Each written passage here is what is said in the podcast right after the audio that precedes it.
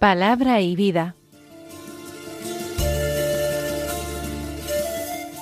Con el Padre Manuel Horta desde Sevilla.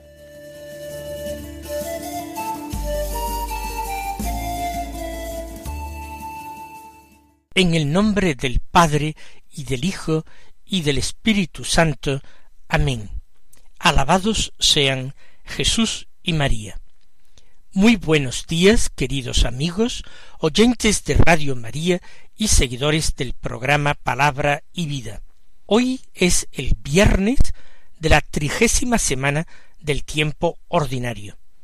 Por ser viernes es un día penitencial, pero por ser primer viernes de mes, ya que hoy es el 3 de noviembre, es por tanto el primer viernes de este mes de noviembre, nosotros recordamos que es un día dedicado al Sagrado Corazón de Jesús y procuraremos realizar, recibir la comunión reparadora de los primeros viernes de mes, para reparar los ultrajes, blasfemias, pecados que se cometen contra el Inmaculado Corazón. Pediremos un conocimiento más cercano, más auténtico del misterio del corazón de Cristo, que es misterio de amor a los hombres.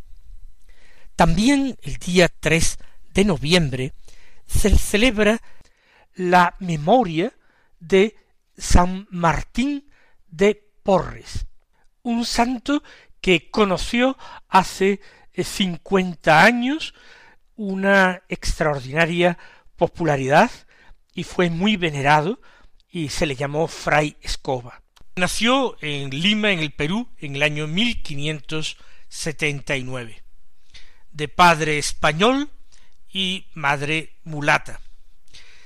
Él aprendió el oficio de barbero, que en aquel tiempo eh, consistía no simplemente en afeitar a las personas o el cortarles el pelo, sino también actuar de dentista, sacando muelas, o incluso sajando y curando abscesos en el cuerpo y otras pequeñas intervenciones quirúrgicas. Un chico que fue extraordinariamente piadoso, verdaderamente devoto de la Santísima Virgen María.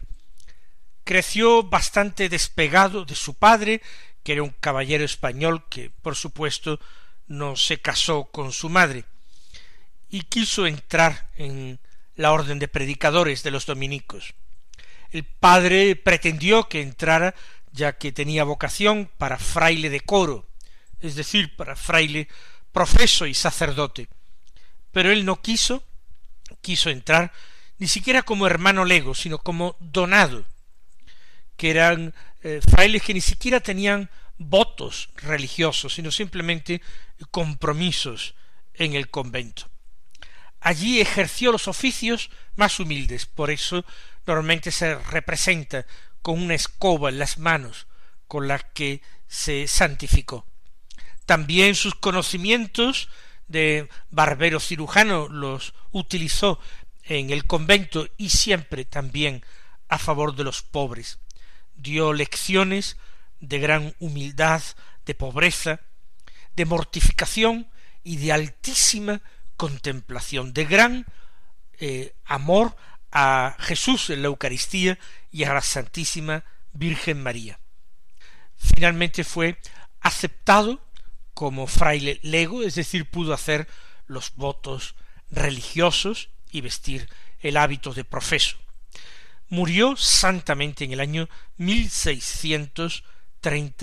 nueve, con sólo sesenta años de edad.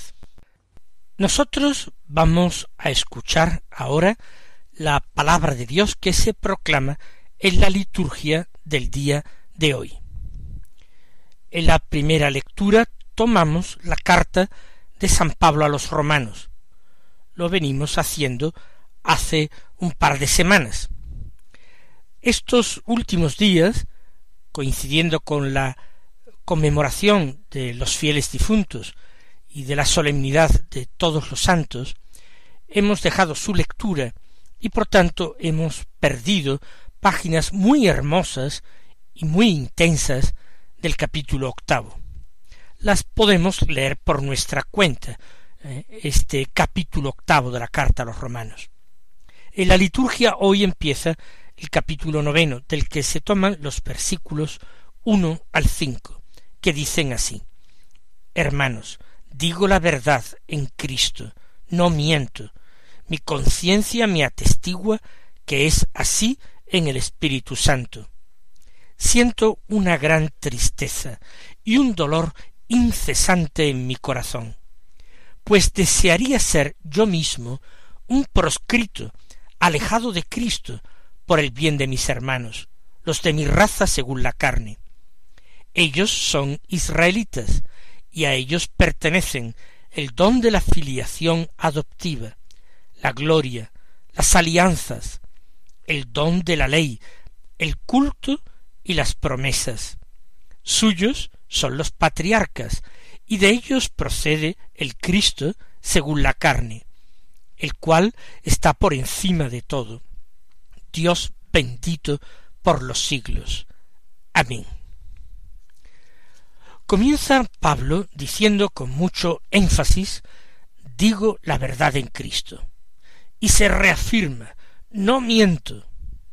Y vuelve a insistir mi conciencia me atestigua que es así en el Espíritu Santo.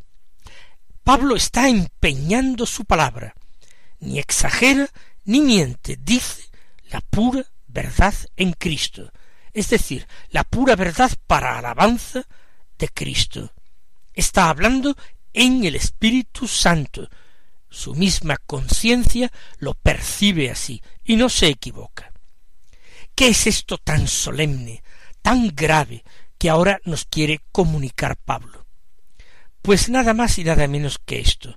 Siento una gran tristeza y un dolor incesante en mi corazón. ¿Qué le ocurre a Pablo? ¿Ha tenido alguna contrariedad, algún fracaso apostólico? ¿Lo han llevado a la cárcel? ¿Lo han molido a palos? ¿Ha sufrido la traición de algunos que parecían discípulos? No se trata de nada de esto. Más aún, todas estas penalidades anteriores que he mencionado, él ya las ha padecido, y las ha padecido con alegría, con júbilo, con una inmensa gratitud de poder merecer algo por Cristo, de recibir algo por Cristo, de sufrir por Él. Pero este dolor y esta tristeza son mucho más insoportables.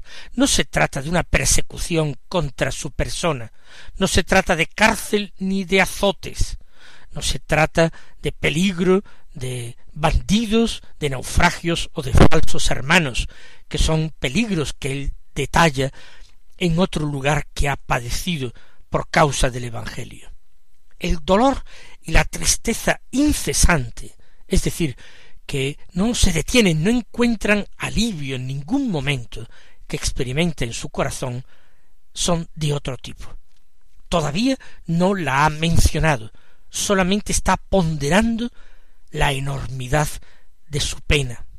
Sigue diciendo, pues desearía ser yo mismo un proscrito alejado de Cristo por el bien de mis hermanos los de mi raza según la carne. Lo que dice Pablo nos parece un disparate, una barbaridad, nos parece una exageración. Por eso él se ha apresurado a asegurar la verdad de lo que dice, lo que le permite sentir, experimentar el Espíritu Santo. Es tan grande su dolor y su pena, que querría ser proscrito alejado de Cristo. En el, tiempo actual sería excomulgado de la Iglesia, cortado de la participación en los bienes espirituales del cuerpo de Cristo. ¿Cómo puedes desear semejante cosa? No es que desee Pablo semejante cosa, sino que le sería más soportable, le sería tolerable, estaría dispuesto a elegirlo con tal de evitar el dolor que padece desearía ser un proscrito y alejado de Cristo por el bien de mis hermanos, los de mi raza según la carne. Está pensando en Israel, en el antiguo pueblo de Dios. ¿Y qué pasa a los de su raza y a los de su carne? Pues después de que pasan años, se niegan a convertirse, rechazan el Evangelio, cada vez con más violencia, con más saña. Ya han dado muerte a Santiago, el de Cebedeo, en Jerusalén. Ya han perseguido y dado muerte a Esteban. Se han desatado persecuciones contra los cristianos, azuzadas precisamente por los representantes de este pueblo, el pueblo de Dios, el pueblo de la antigua alianza. El dolor de Pablo es contemplar cómo pasan los años y el pueblo de Israel al que él pertenece no se convierte. Los de su raza según la carne, los israelitas, tienen todo a su favor, pero rechazan a Cristo. Qué misterio, qué misterio de iniquidad. Hace sufrir tanto a Pablo que preferiría él sufrir todos los daños y todos los tormentos con tal de que conseguir que sus hermanos de raza se convirtieran, encontraran el camino de la fe. Y hemos dicho que los israelitas lo tienen todo, dice, a ellos pertenecen el don de la filiación adoptiva. El pueblo de Israel es hijo de Dios. Dios ha adoptado, no de forma individual a cada israelita, pero sí al pueblo de Dios como hijo. Y así lo llaman muchos profetas. Dios habla de Egipto llamé a mi hijo, y mi hijo es el pueblo de Israel. De Israel es la gloria, las alianzas, tantas alianzas, la alianza entablada por Dios con Adán, con Noé, con Abraham, con Isaac, con Jacob, la alianza entablada con José, la alianza entablada con Moisés y el pueblo en el Sinaí, una alianza renovada con Josué, etc. De Israel son las alianzas, es el don de la ley, es el culto, según lo que Dios quiere, y son las promesas. Todo esto le ha sido dado a Israel, el pueblo elegido para recibir las primicias de la salvación de Dios, el anuncio de esa salvación definitiva, cómo teniendo todo a su favor, las escrituras, los profetas, los patriarcas, el culto, la ley, las alianzas, cómo es que Israel no reconoce a su Salvador, a su Mesías, Cristo. Si Cristo procede según la carne de los patriarcas, ¿cómo no lo han reconocido? Y Cristo, dice Pablo, está por encima de todo, Dios bendito por los siglos.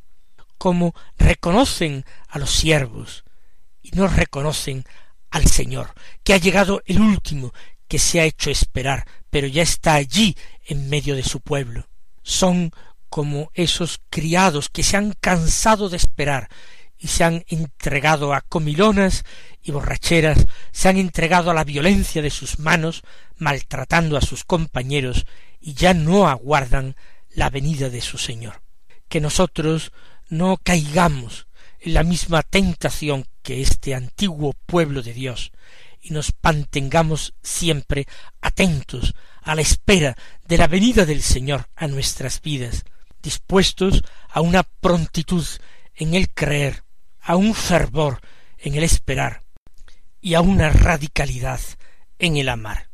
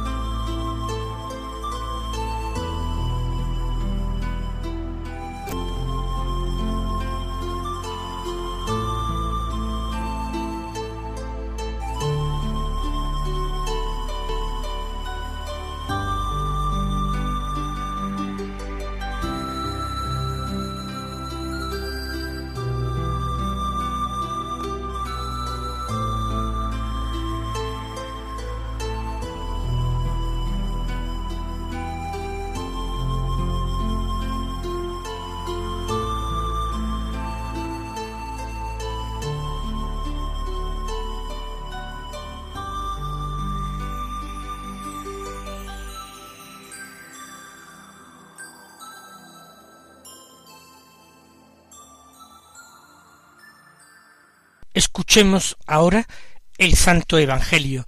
Es según San Lucas capítulo catorce versículos uno al seis que dicen así. Un sábado entró Jesús en casa de uno de los principales fariseos para comer, y ellos lo estaban espiando. Había allí delante de él un hombre enfermo de hidropesía, y tomando la palabra dijo a los maestros de la ley y a los fariseos ¿Es lícito curar los sábados o no? Ellos se quedaron callados. Jesús, tocando al enfermo, lo curó y lo despidió. Y a ellos les dijo ¿A quién de vosotros se le cae al pozo el asno o el buey y no lo saca enseguida en día de sábado? Y no pudieron replicar a esto. Nos encontramos con un nuevo enfrentamiento entre Jesús y los doctores de la ley. Aparentemente no se trata de buscar polémica. Jesús ha sido invitado a comer. Parece que por fin se han dirigido a él y han hecho un gesto amistoso. Dice que es uno de los principales fariseos. Es por tanto un maestro famoso, un maestro reputado, cuya opinión se tiene en cuenta. Pero ellos hablan en plural, los fariseos. Nos imaginamos, aunque no lo diga Lucas, que son los demás convidados. Estaban espiando. Así pues, esa invitación a comer en casa de aquel fariseo no ha sido totalmente amistosa. Había una intención oculta, espiar a Jesús. Y en definitiva ya lo sabemos para qué. Para conseguir encontrar en Jesús alguna expresión, alguna afirmación, alguna enseñanza que no estuviera en perfecta concordancia con la ley, y así poder acusarlo de ir contra la ley de Moisés, acusarlo no de un delito sin importancia, sino de un delito grave. Ocurre, dice, que había allí delante de él un enfermo de hidropesía. Estamos ya en casa de uno de los principales fariseos, parece que sí, porque ha afirmado antes que entró Jesús. ¿Estaría en el patio de la servidumbre? No sabemos, encuentra un hombre hidrópico. Y Jesús no recibe ninguna petición particular, ni de este hombre, ni de quienes habitan en aquella casa.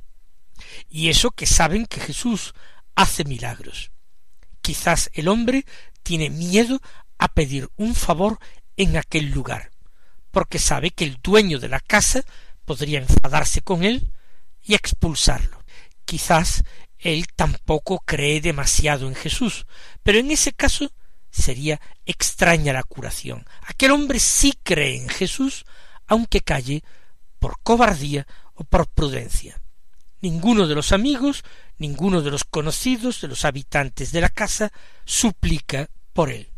Y entonces Jesús toma la iniciativa preguntando a los maestros de la ley y a los fariseos. ¿Es lícito curar los sábados o no? Es una pregunta extraordinariamente directa. Podríamos decir que incómoda. Para los fariseos una pregunta así requería ser estudiada. Aunque parece que la respuesta tiene que ser evidente, ellos podrían buscar excepciones, podrían buscar situaciones concretas en que aplicar la ley de una manera o de otra. ¿Es lícito curar los sábados? o no, y se quedan callados. Se quedan callados porque no quieren comprometerse con su respuesta. Porque si dicen que sí se puede curar los sábados, entonces no hay problema con que Jesús cure a aquel hombre que está enfermo de hidropesía. Jesús todavía no lo ha hecho. Están esperando a ver si lo hace. Y Jesús quiere que ellos se declaren. No vaya a ser que lo acusen de curar en sábado después, pero antes dijeran que ellos no tienen oposición. Se callan, no dan respuesta, y son maestros de la ley. Y la pregunta es tan sencilla que podría contestarla un niño. Claro que hay excepciones a esa regla general. Si un sábado, como dijo Jesús, se podía desatar un buey o un burro para llevarlo a abrevar, si uno podría sacar de un pozo en el que se hubiera caído su animal de carra, si eso se podía hacer en sábado, cuánto más no se podía desatar, liberar, salvar a un hombre, a un hombre enfermo gravemente en sábado. Como ellos se callan, Jesús actúa. Tocando al enfermo, lo curó y lo despidió. Es muy sencillo el gesto de curación, tocarlo.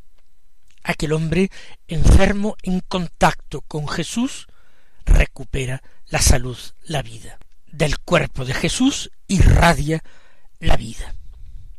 Lo cura delante de ellos. A ver si ahora hablan o siguen callados. Lo cura y lo despide. Y ahora es Jesús quien tiene toda la iniciativa y les dice ¿A quién de vosotros se le cae al pozo el asno o el buey y no lo saca enseguida el día de sábado? Y no pudieron replicar a esto. Jesús les calla la boca a aquellos hombres que se tenían por sabios y eran profundamente ignorantes.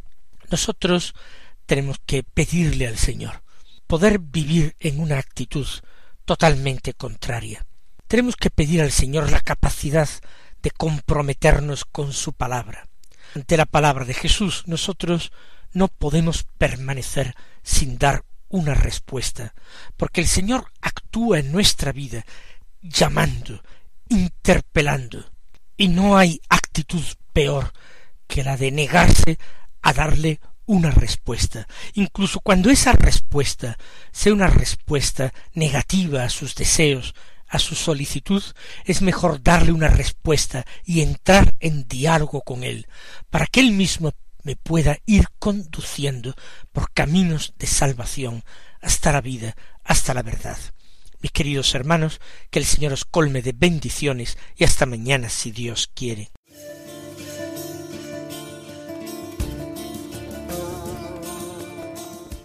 Han escuchado en Radio María Palabra y Vida un programa que dirige el padre Manuel Horta.